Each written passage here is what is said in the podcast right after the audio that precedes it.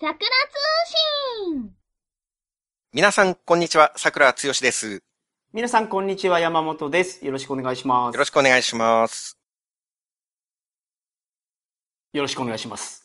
よろしくお願いします。ちょっと時差が ありますね。そそうですかそんなことないですかすごい感覚空きましたけど、はい。あれあれあ、ごめんなさい。あれ僕の順番やん。そうです。桜通信はそうなんで僕いす。つもはい。僕を持ってたんですね。 テーマを山本さんが言って始まるんです。ごめんなさい。そうでした。ちょっと久しぶりすぎて。うもうもう一そう回でですすねか。まあ、時差もあるかもしれないですけど。もう一回ですかもう一回、あ、もう一回、はい。はい。皆さん、こんにちは。桜つよしです。皆さん、こんにちは。山本です。よろしくお願いしますよ。ろしくお願いします。さくらさん、言葉について言いたいことがあるそうなんですが。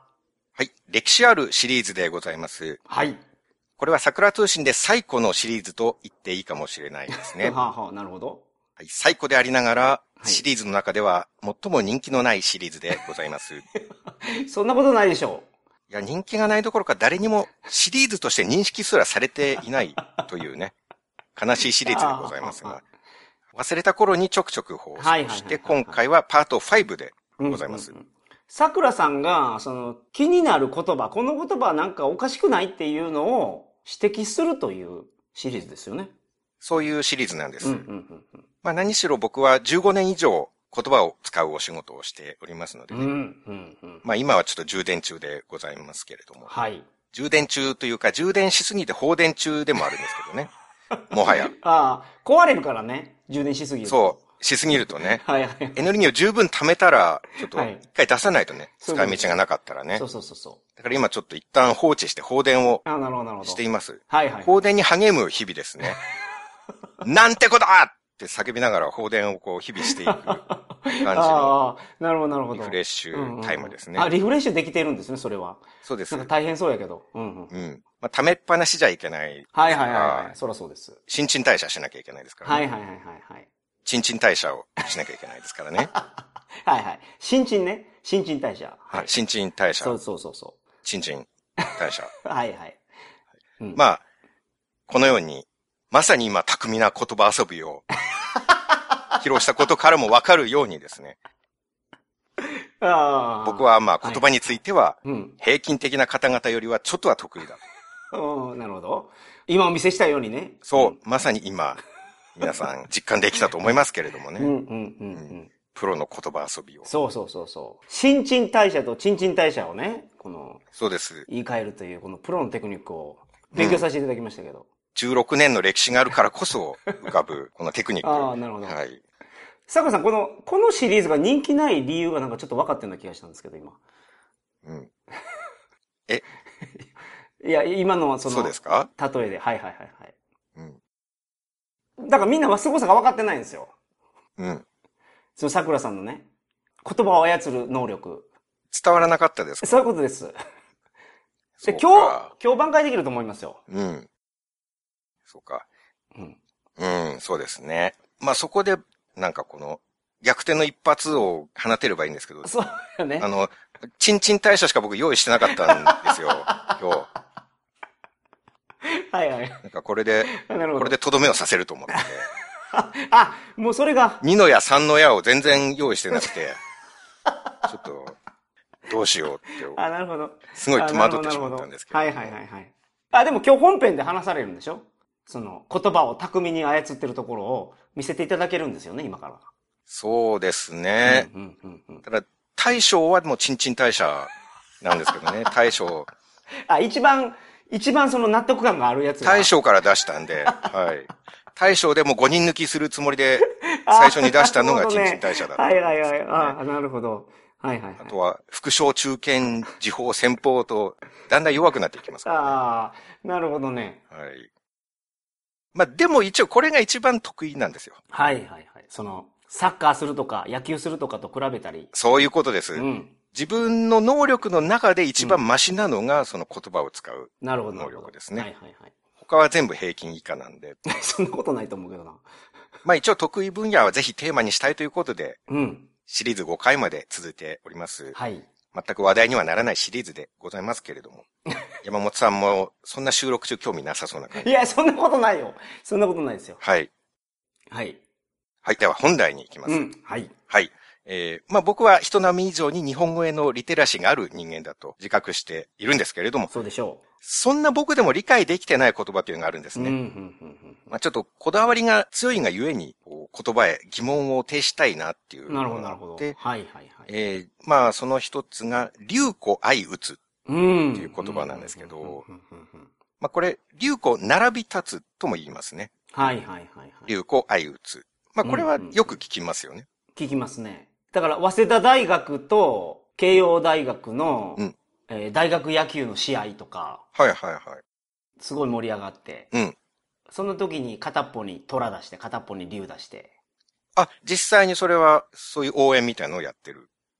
いや、それ、 早稲田と慶応がやってるかどうかわからないけど。 ああ、そうなんですね。なんかその一つ、なんかそういう戦いとしてね、うんすぐ思いついたのがそれだったんで出したんですけど。あ、その場面を実際見たわけではないんですかば、わけではないです。あーそうなんはだい、 すいませいん。や、なんか、具体的な大学名出した から、あ、本当にそういうのあるのかなと思って。いや、なんかそのパポスター見たことないです。チアガール二人が立ってるポスター。あ、なんか、あれ、あれ、早慶戦でしたっけ多分そうだと思う、そうだと思います。大学の。若い女の子、チアガールの方が向かい合って、ちょっと睨み合ってるみたいな感じそうのやつそでうすそよね。うそうそうそうそうそうそうはいそうそう、そういうことです、そういうことです。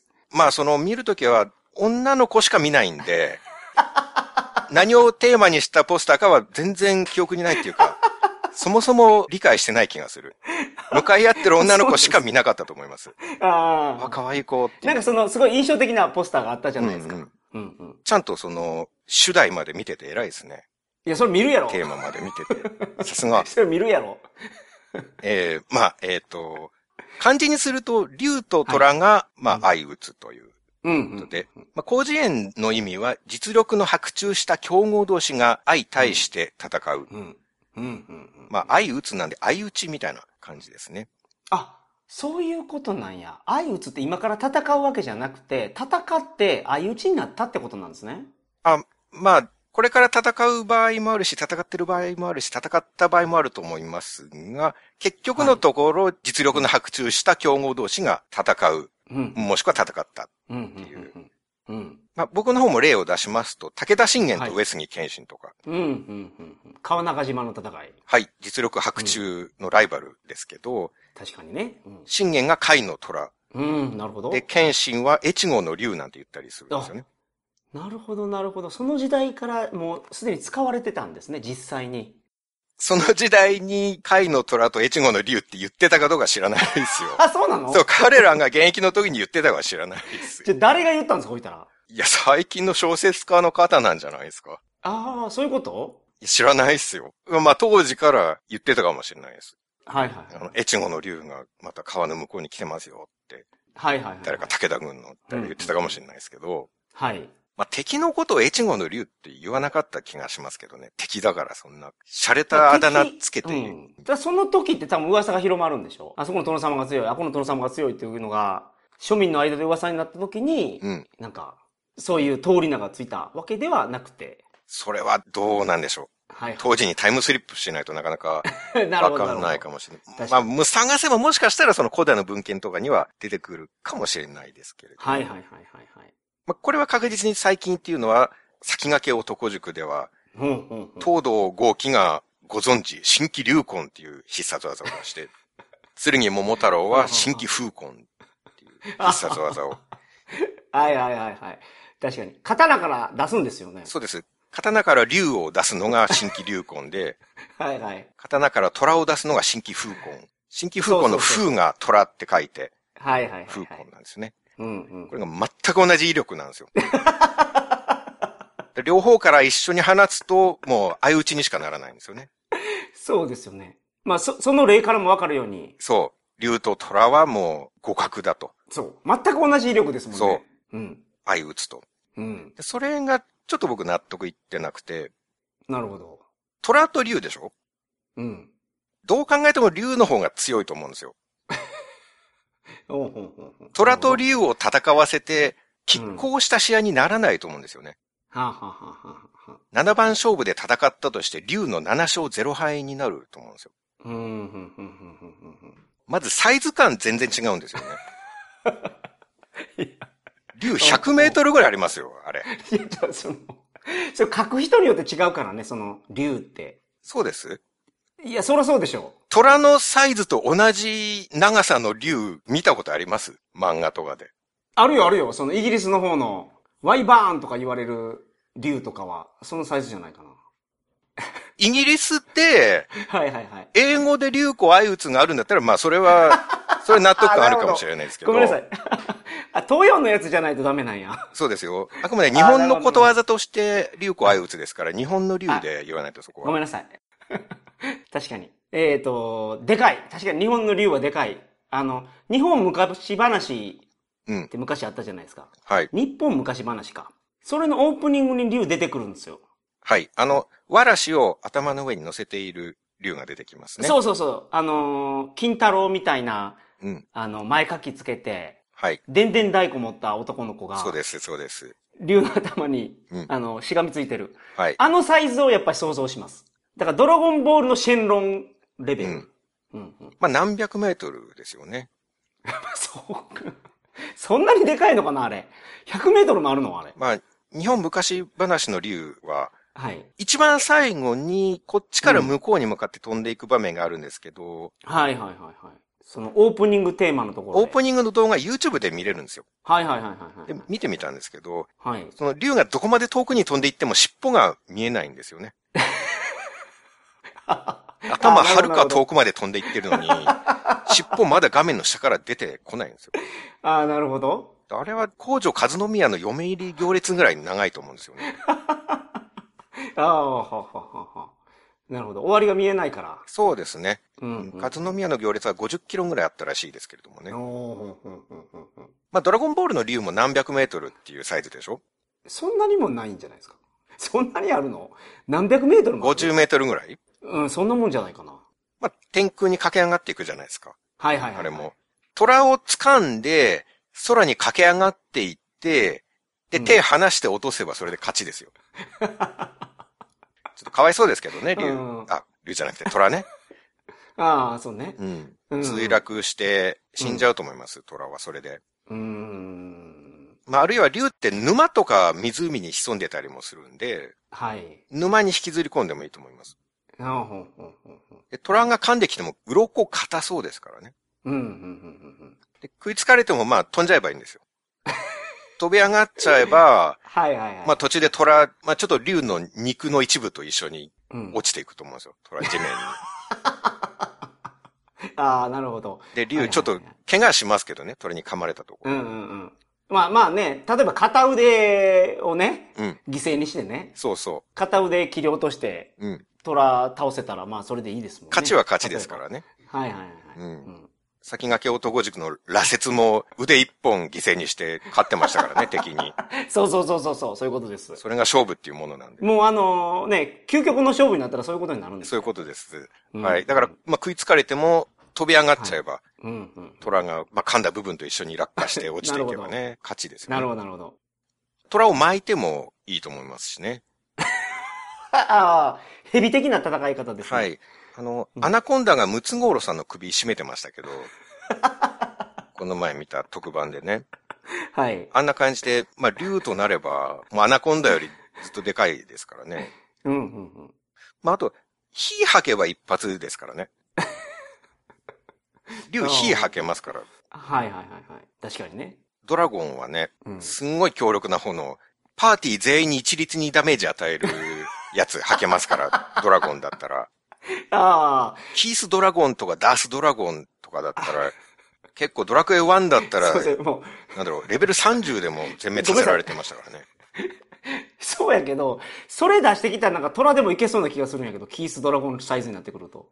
トラはね、全体攻撃できないんですよ。虎、虎人間みたいなやついませんでした いますいます。トラ男みたいなのいるんですよ。そう、いますよね。うん。あれ中盤の敵ですからね。はいはいはいはい。しかもあれどっちかというと人間っぽいんですよ、なんか。あ、虎というよりは。なんかトラ着てる人間って感じじゃないですか、あれ。あ、確かに。うんうん。虎じゃないね。そうですね。人間寄りです。一方、ドラゴンなんてそもそも竜王なんていうラスボスですからね、竜の王なんて。ああ、確かにね。格が違いますよ。虎王いないですからね。ああ、そうやね。格が違う、確かに。坂本龍馬も、竜の馬だから、うん。明治維新の立役者になれましたけれども、うん坂本虎馬だったら、あんまり活躍できてないと思うんですよね。ああ。竜が、はすごいから、竜が名前についてる人も、なんか、偉業を成し遂げてるということですね。そういうことです。まあ、龍馬、子供の頃いじめられっ子だったって言いますから、はい。名前がもし虎馬だったらね、大人になってからもなんかちょっと重要な場面で、その子供の頃のいじめとかフラッシュバックしちゃって、ああ薩長同盟とかやったら、幕府とか起こっていいじめられるんじゃないかとか、ああ、ああはんはんはんもういつまでもトラウマが、こう、フラッシュバックして、ああ、いじめられてた時の記憶がそうで。すね。うん。ああ、なるほ大ど。きなこと成し得てないと思うんですよ。確かに。虎太郎、虎太郎って言ったんやろうけど、なんか幕末の人に。いましたね。吉村虎太郎っていうのがいうん。いましたね。彼は何したんですかうん何した人かはちょっと記憶がないですね。 ああ、ああ、ああ。ほらね。こういうところですよ、だから。 虎と竜の、あ竜ほんま子や愛うってないじゃないですか、全然。確かに。坂本龍馬と吉村虎太郎の、どうですか、知名度。こうのん、我々の今関その心。吉村虎太郎のウィキペディアを開いて読んでるんですけど、うん。読んでても何したかよくわからないですもんね。 パッとしないんだ。じゃあ。まあそこまでは言わんけど、うん。うん。ざっくり言って何した人なんですか、それがわからないんですよ、ざっくり。 ざっくりも言えない。まあ、だから、ちょっとね、ここを見ても、竜と虎の格の誓いを見せつけられねえたな。。全然違いますよね、格が。同じ土佐金の党の獅子ですからね、これ。うん。なるほど、なるほど。虎にもし勝ち目があるとすればっていうのを僕もちょっと考えてみたんですけれども、ああ、はあ、はあ、はあ。あのー日本昔話でわらし乗せてるじゃないですか。はい。竜の頭に。うん。あのわらしを人質にと って、竜の動きを封じるっていうのは作戦としてありかなと。ああ、なるほど。あ、子育て中なんや、今あれ。竜が育ての親になってるってことですかうん、多分、なんか、僕らが小学校の時なんか狼に育てられた少年みたいうな、ん。あったじゃないですか。はいはいなはんい。かその記事が。そんな感じや。うん。育てているパターンと、うんあと、竜がペットで、うん。わらしは子供っていうパターンもあるかなって思うんですよ。僕も子供の頃よく無垢に乗ろうとしてたんですよね。あ、ムクっていうのは、桜さんが飼ってた、あの、柴犬や。柴犬ですね。はい。あ、柴犬、はいはいだはい。無垢はペットで僕は子供で、うん、うん、うんうん。まあ同じぐらいの時に家に来たということで、まあ兄弟みたいに育ったと。はいはいはいはい。まあそういう感じもあるかもしれないですね。ああ、なるほどね。飼い主がペッいトて、の可能性があると。うん。うん。まあ竜とわらしがもう本当に兄弟のように育っているっていうこともあるかもしれあないですあ、ね。なるほど。なるほど、なるほど。まあ、そうだとしても、それは虎にとって、なんかすごい重要な情報ですね。うん、何にせよ、ものすごく絆は深いと思いますよ、竜とわらしの。あ、乗ってるからね。確かに。簡単に乗せてくれないから、竜は。まあおそらくそうでしょうね。プライドありますからね、竜、だっ、て、僕の周りで竜に乗った人、見たことないもん。聞いたことない。うん。まあそうですね。その前にそもそも竜を見たことも聞いたことないですけど、普通だったら。確乗かに。った人の前に竜を見たかどうかはいはいっはいていう話だと思いますけど。いや、だからなかなか乗せないんやと思うんですよ。うん。まあそこなるでほど、、なるほど。虎は俊敏さはありますからね。はいはいはい。竜が低空で攻撃しようとしてきた時に、隙をついて飛びかかってわらしを加えて着地して、うんうんうんえーわらしの命が惜しかったら、そこに仰向けになれやとか。うん。おーなるほど。少しでも動いたらこの子の可愛いお手手が胴体から離れることになるぞみたい な。わらしの可愛いお顔が噛み砕かれて粉々になるところを見たくないだろはい。うんうんうんう。。で、竜の動きを封じて喉元に噛みついて倒すとかね。あー、そこにあれですよね。竜の唯一の弱点があるんですよね。喉元に。まあそうですね。動きさえ封じれば別に喉噛まなくても、なんか仰向けになったら柔らかそうじゃないですか。え、竜ってその、なんか逆鱗っていうところしか攻撃効かないんでしょああ、そうなんですかそうそう。それが首にあるんですよ。あ、そういうことなんだ。だからそのファンタジー系の勇者はみんなその首元の逆鱗を狙うんです。ああ、なるほどね。弱点だからじゃあそこを触ると怒る。あ、そうそうそうそうそうそうそうそうそう。そういうことです。なるほど。まあだから虎はそこを狙いに行かないと、絶うんう対んその他めちゃめちゃ硬いでしょうからね。うん。激輪をうんさらけ出して座れ、みたいな。こと言って、そうそうそうそう。はいはいはい。はいはい、はい。激輪を見せろって言って、噛むと。うんうん。そういうことです。まあ、虎は噛む力すごいですからね。激輪ぐらい多分確かに。噛み砕けるでしょう、ね。確かに確かに。そりゃそうでしょう。ああ、それが勝ち筋か。ただ虎のイメージは地に落ちますけどね。 それで勝ったとしても、はいはいはいはい。卑怯者の象徴みたいにうんなる。と思いますけどね。うんうんうん。えー続きまして、はい。次はことわざとか慣用句とかじゃないんですけれども、はい。僕は職業柄背中痛とか腕痛、まあ腰痛とか悩んでるんですね。はい。職業病うなんですけれども。だから布は団大事なんですよ。ほうほうほうほう。寝る時間は1日の3分の1ですから、はい。いかに体に優しい寝具を使うかって重要なんですね。うんうんうんうんで。最近はいろいろ凝った布団とかマットレスっていうのがあるんですよ。はいはいはいはい。浅田真央ちゃんが使ってるエアウィーブとか、おお聞いたことある。香川真司選手が使ってるマニフレックスとか、ほうほうほう。まあ使ってるというか広告に出てるんですけ どね。いや、まあ使ってるでしょ、そら。多分使ってるでしょうけどね。うんうんうん。まあとにかくそういう体にいいマットレスを僕も探してるときに、うん。とあるマットレスがですね、まあちょっと具体名は控えるんですけれども、はい。売り文句、キャッチコピーみたいのがあって、うあのん。天使の寝心地っていうキャッチコピーがある商品があったんですね。はいはいはいはい。天使の寝心地〇〇商品名ってうんいううんうんうん。マットレスがあったんですけど、はいはいはいはそのフレーズを僕どう受け止めればいいのかがよくわからなくて、い。なるほどなるほど。はいはいはい。まあ、メーカーさんの意図としては、うんまあ、天使の寝心地っていうくらいだから、あうんこれはもう素晴らしく寝心地の良いマットレスなんだろうなって、うんうんうん閲覧者に思ってもらおうとしてそのコピーをつけたんでしょうけど、はいはいはい。 天使の寝心地ってどういう寝心地なのか全然ピンとこないんですよね。うんうんうん。まず、受け取り方二通りあって、うん天使が寝るときにうん。天使が感じている寝心地なのか、はいはいはいはいはい。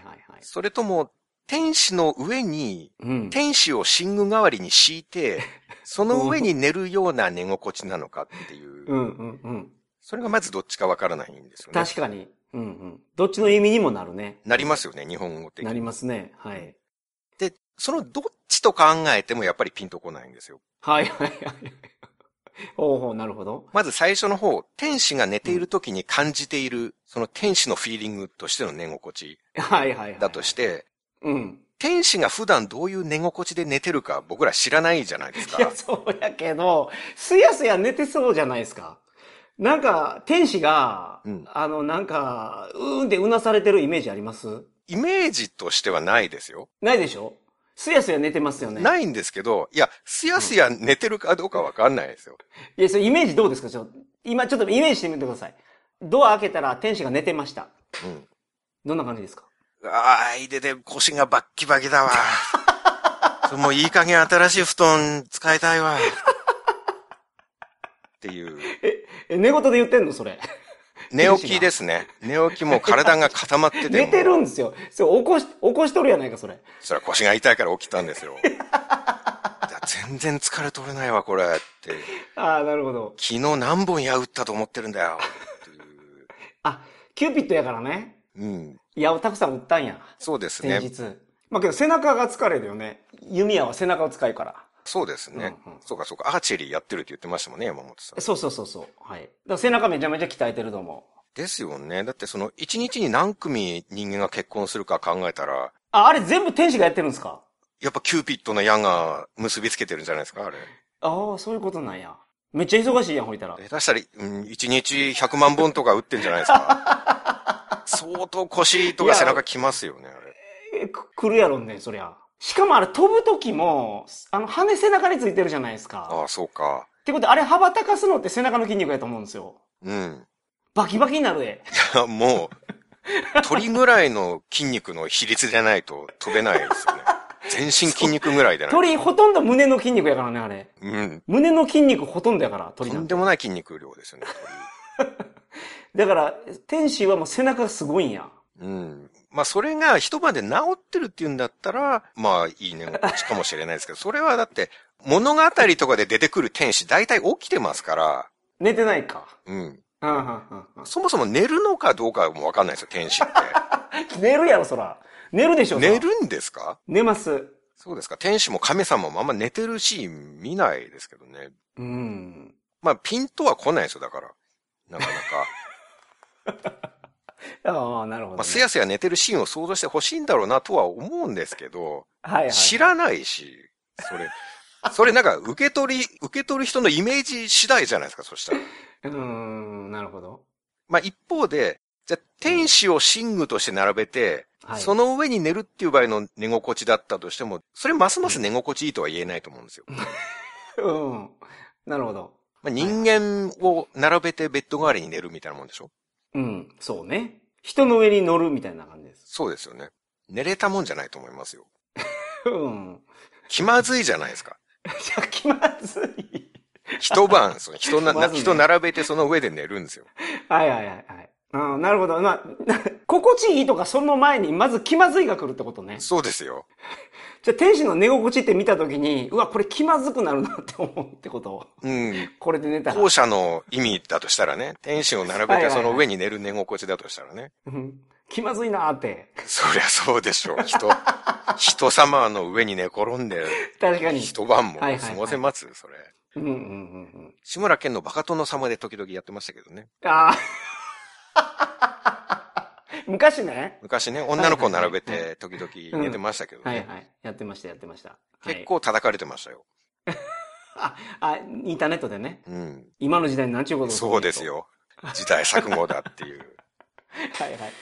ああ、なるほど、なるほど。まあ、ただ天使は赤ん坊うん。のイメージもあるので、はい。赤ん坊だとしたら、敷布団サイズに並べるには数たくさん必要じゃないですか。うんうん、まあ一人じゃ無理やね。ですよね。15人から20人ぐらい必要だと思いますよ。、うん。まあだから10体は、10体もなんか9体ぐらいいるのかないや、15体から20体ぐらい必要だと思うんですよね。 だって赤ん坊サイズですよ。うん。それサイズがせろ揃ってないから、なんかすごい難しそうやね、その配置が。まあ、敷き詰めるのはね、テトリス的な感じになるんですよ そうそうそうそう。ちょっとお前頭、ちょっと君はちょっと頭90度こっちに折ってくれるみたいな。 うん。それでもデコボコはするでしょうしね、絶対。確かにね。で、そんでそのあ赤ん坊みたいなの15体から20体敷き詰めて、その上寝れるかっていう話なんですよ。あ、わかった。うつ伏せにするんですよ、天使を。ああ、そう まあ、うつ伏せの方がまだ、うつ伏せに20体並べるじゃないですか。うん。そしたらほら、羽毛やんか。言うなれば。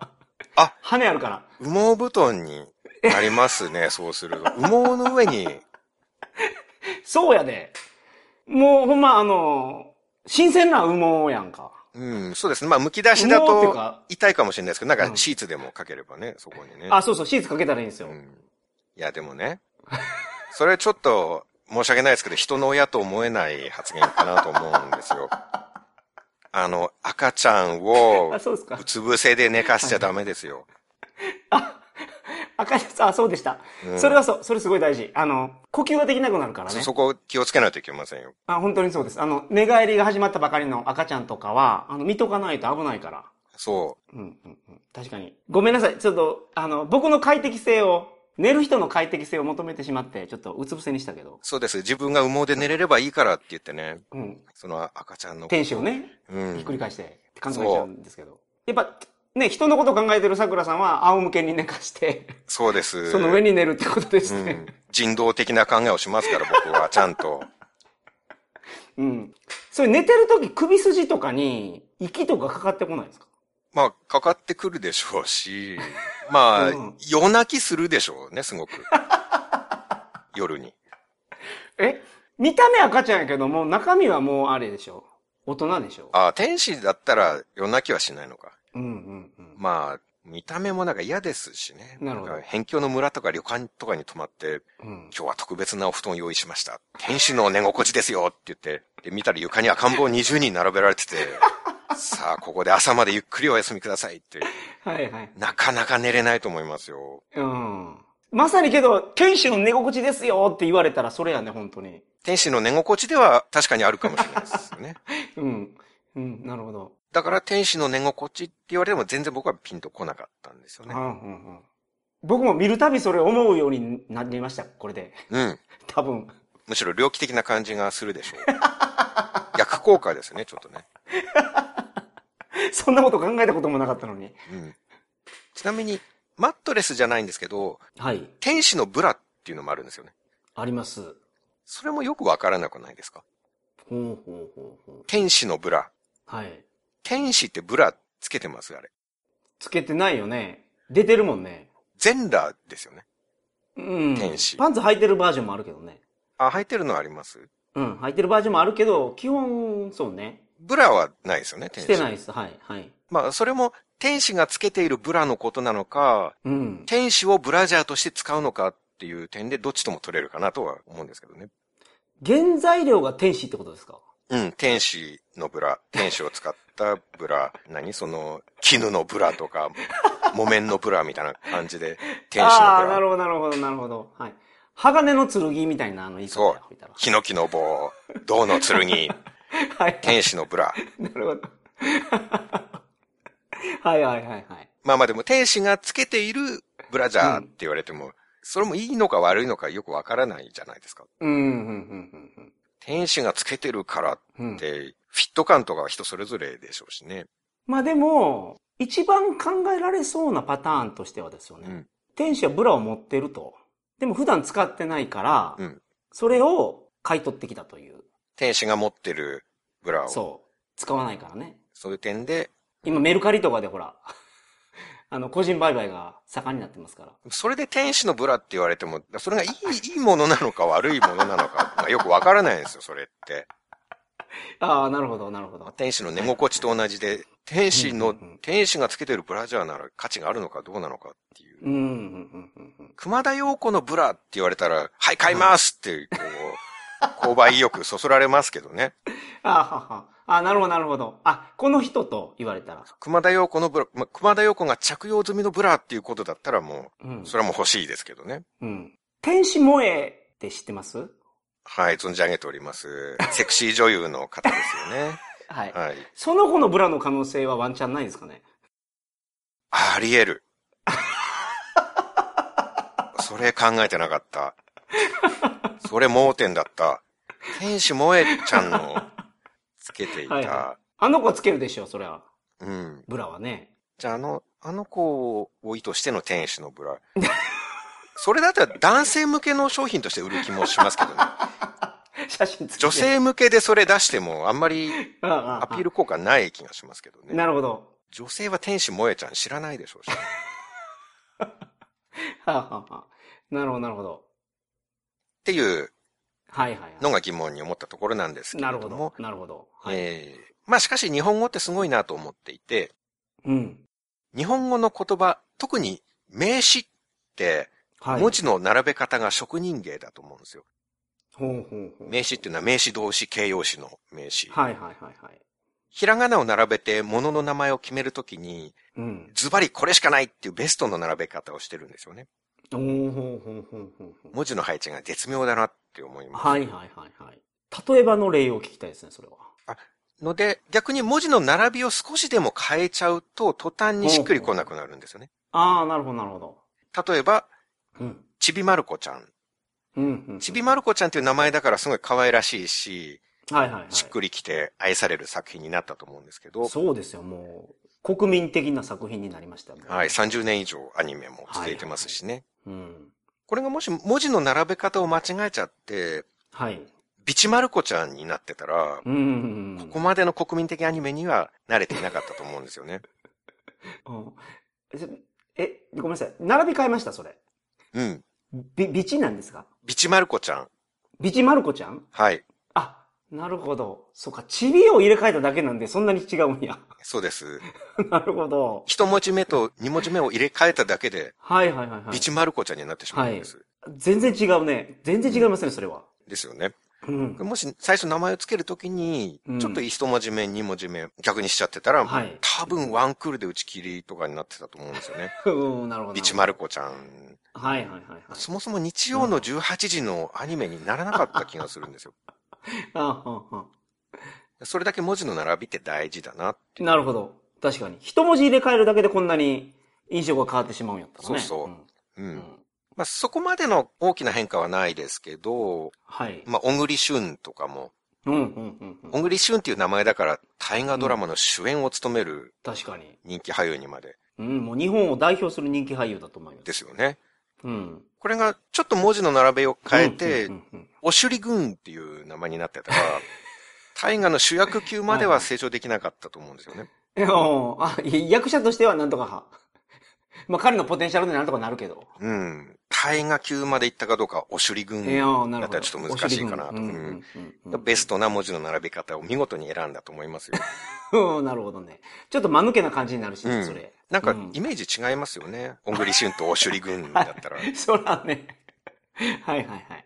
黒柳徹子さんもそうだと思うんですよ。おおはいはいはいはい。黒柳徹子だからこそ芸歴70年を迎えて、うんま。だ活躍されてますけど、はいはいはい。これがお名前が黒柳徹子じゃなくて、テロ柳靴子だった ら、おー今ほどの活躍はされてなかったんじゃないかな。確かに。危なそうやもん、なんか。うん。テロ柳さんの靴子の部 屋。靴子の部屋は早い段階で打ち切りになってたんじゃないかな。ああ。はいはいはいはい。世界不思議発見とかもテロ柳さんだったら、ちょっとレギュラーに慣れてなかった気がするんですよ。ああ、本当にね。うん。なんか国によってはちょっと出れませんみたいなことになりそうやもセンシティブな名前ですからねん。。えそうね。不思議発見に出るにはうね。んうんうん。ということで、ちょっとここから最後クイズ形式にしたいなと思うんですけれども、はいはいはいはいはい。おなじみイニシャルチェンジクイズというのをはやい。ろうかなと。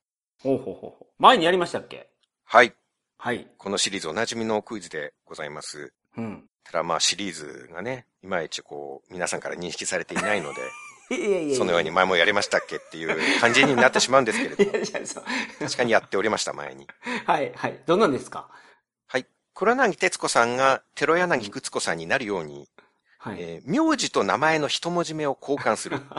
ああ、なるほど。これをイニシャルチェンジと呼びます。はいはいはい。イニシャルチェンジ。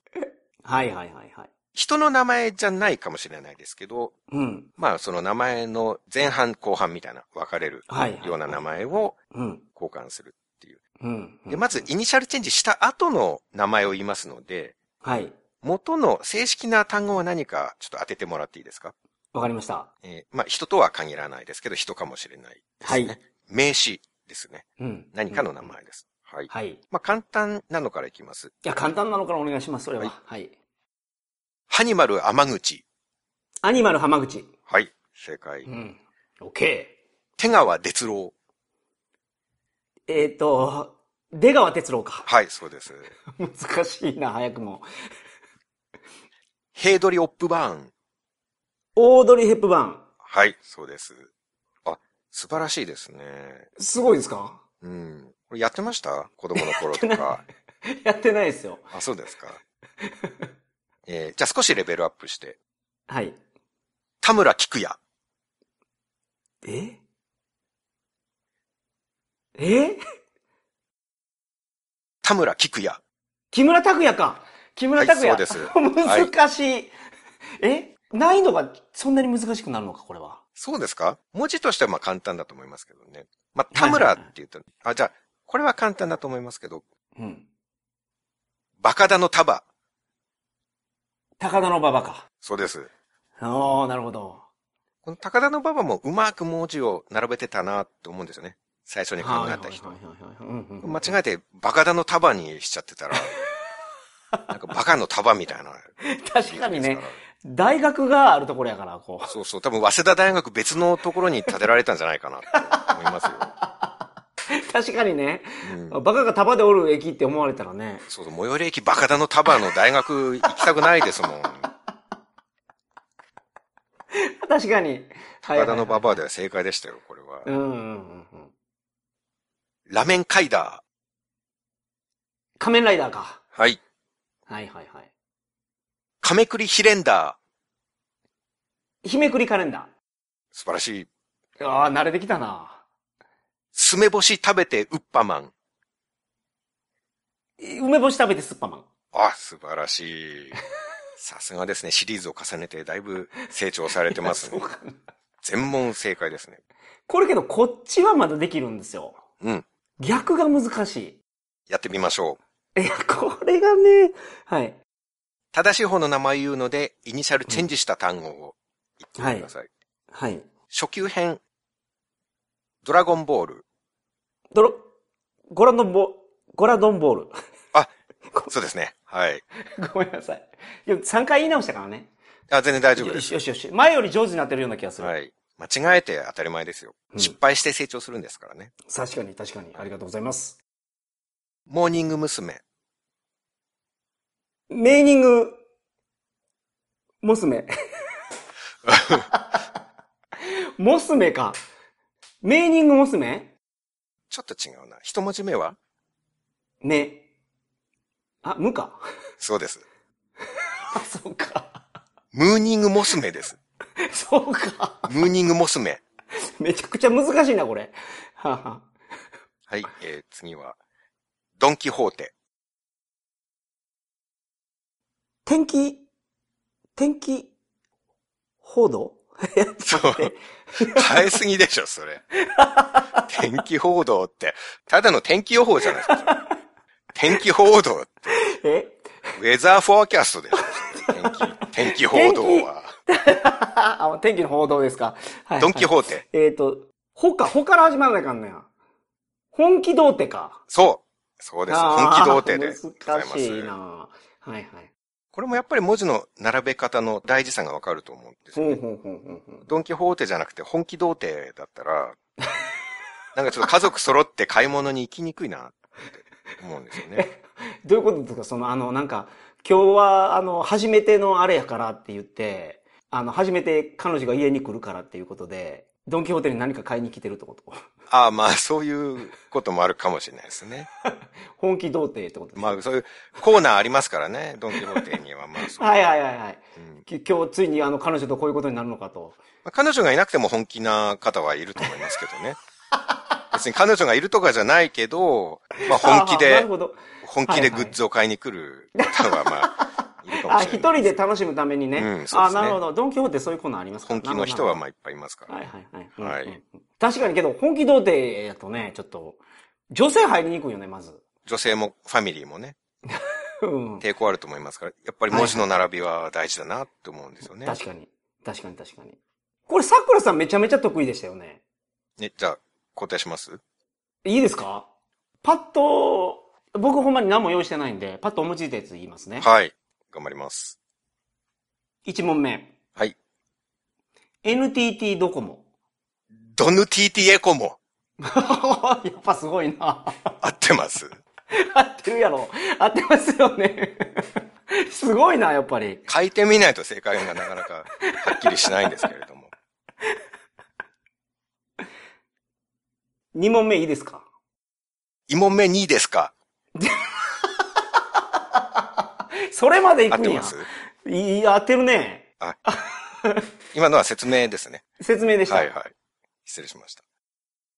カーテン閉めた。 C 点噛めた。こんなもんいけるんやん。 それは文章ですよね。イニシャルチェンジというか、これもいけるんやん。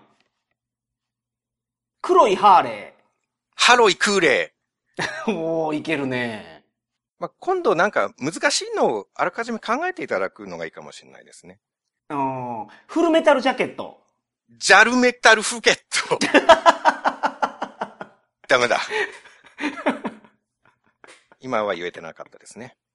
はいはい。これはじゃを持ってくるんですかじを持ってくるんですかこれじを持ってくるんやとしたらめちゃめちゃ難しいね。うん、だって、ふ、ふやって言えないじゃないですか。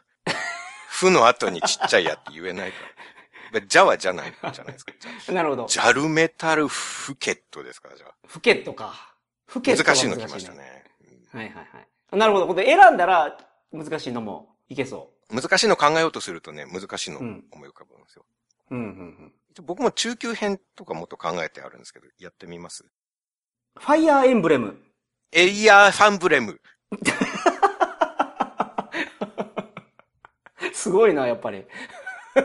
いけたかな、今のは。急に来てもいけますね。うんもう、もうないです。いいですもか うないですごめんなさい。もうな、もう試したりしません。はい。一応僕は中級編とかも考えてあるんですけど、はいはいはい。えー時間もそろそろだと思うんですが、どうしますか一問だけやらせてください。はい。じゃあ、中級編1問。はい。闇金牛島くん。海金ヤシ島くんはい、そうです。ああ、遅いなけど。これそうです一ね文字目、後半の一文字目を把握する力がすごい大事やと思う。うん。僕と桜さんの圧倒的な差はそこに感じる。確かに一文字目が、その、二分節目そのうそう一そうそう文字目が来るわけなんで、一文字目何かなっていうのが、一文字目何かなんか僕すごい時間かかるんですけど、桜さんその一文字目迷いなくガーンって取れるもん。うん。そこがすすごいな。日頃の訓練の賜物です ね、これは。こんな訓練してるんですか本当に。うん、そうですね。僕、問題考えてるじゃないですか、今回みたいに。はいはいはで問題考えるときに自分でやってみるから、い。なるほど。それで練習になるんですよね。なるほどなるほど。ちなみに、闇金牛島くんは、海金ヤシ島くんっていう、こう、ガラッとなんかカラーが変わる感じになるんで確すよかね。に。海金ヤシ島くんですから、なんかこう、海に浮かぶヤシの島で、南国ムードの明るい作品になりますね。ヤシ島、あ、ヤシの島か。あ、なるほどそう。海金ヤシ島。海金って言われたな、海禁止にされたなんかヤシガニがなんか困ってるやつを想像しちゃったけど。ああ、禁止の金っていうのも。海金やあかりらますね。ね。ううんん。剣直子。なん、健康あ、惜しい。 え、違うなん、ケオコになります、ね。ケオコ、あ、それや。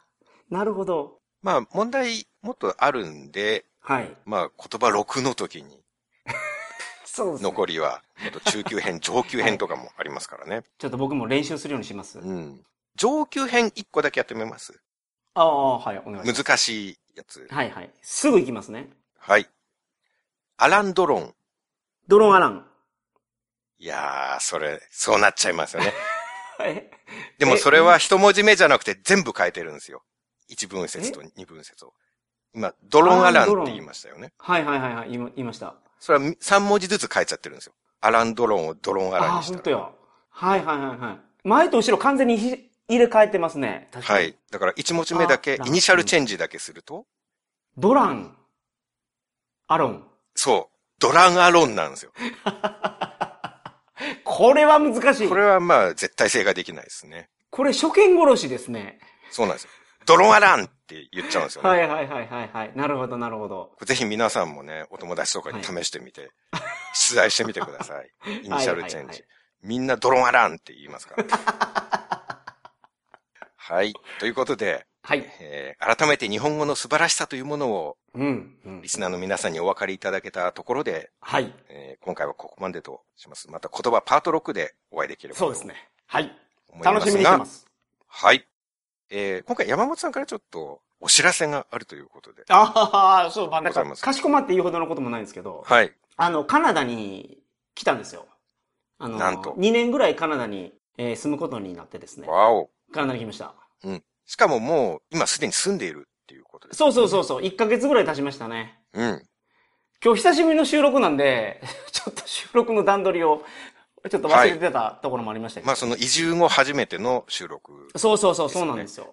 はいはい。カナダのトロントから西に150キロぐらい離れたロンドンっていう街にいるんですけど、それが面白いですよ ね。トロントにあるロンドンに住んでるんですね。えーそうね、オンタリオ州にあるロンドン、そうです。すごい、そのなんか、田舎というのかな。日本人に会ってないです、まだ。1ヶ月いて。この経験ないんですよ、僕。えー、1ヶ月海行外ってで誰も。 1ヶ月日本人に会ったことがないっていうのは。そのなんか、すごい辺境。僕、桜さんほど辺境に行ったことないけど、アフリカの奥地とかね。うんうん。ただその、なんかミャンマー行ったりとか、なんかラオスの奥地とか行っても、うん。どこにも日本人いるじゃないですか。いますね。エチオピアとケニアの国境でも日本人と会いますからそんなところでも会うんですよ。ね。うん。でもカナダのここでは僕まだ会ってないですね。そんなところに2年も、はいはい、はい。しかももう住んでるっていうね。そうなんですよ。で、また、ポッドキャストの収録をそれでしてるっていうのも皆さんびっくりされるんじゃないですかね。ああ、そうですか。日今までけ本どと桜カさナんとダで。。まあ、今までも妹でしたけれども、はい。東京と高知と高知かでやってま静した岡けどとね高知とか。はいはいはい、はいうん東京とロンドンで収録をしているっていうね。ロンドンですよ。はいはい。ね、トロントのロンンドン。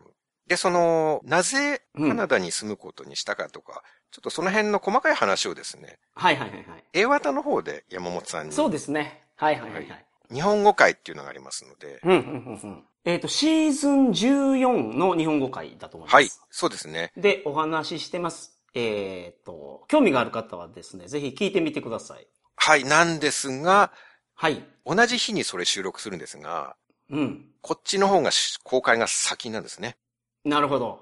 なので、いずれ公開されるであろう、シーズン14の5の日本語会で、はいはいはい。えー山本さんのその、カナダ移住の件について詳しくお話を聞くそう、なんで来た。かとかね。僕そう一人じゃなくて家族で来てるから。うん。うんうんう大イベント。ん。大イベントですよ。はいはいはいはい。それを、この後しばらくしたら公開されるシーズうん、うン、んうんうん。えーシーズン14のエピソード5で、えお願いしますー詳しくお聞きしますのでうん、うんうんうんえーそれを待ってちょっと聞いていただきたいなとはい。思います。よろしくお願いいたします。。はいい。では、今回は以上でございます。そうですか。はいそれでは皆さんまた再来週。さようなさようなら。ら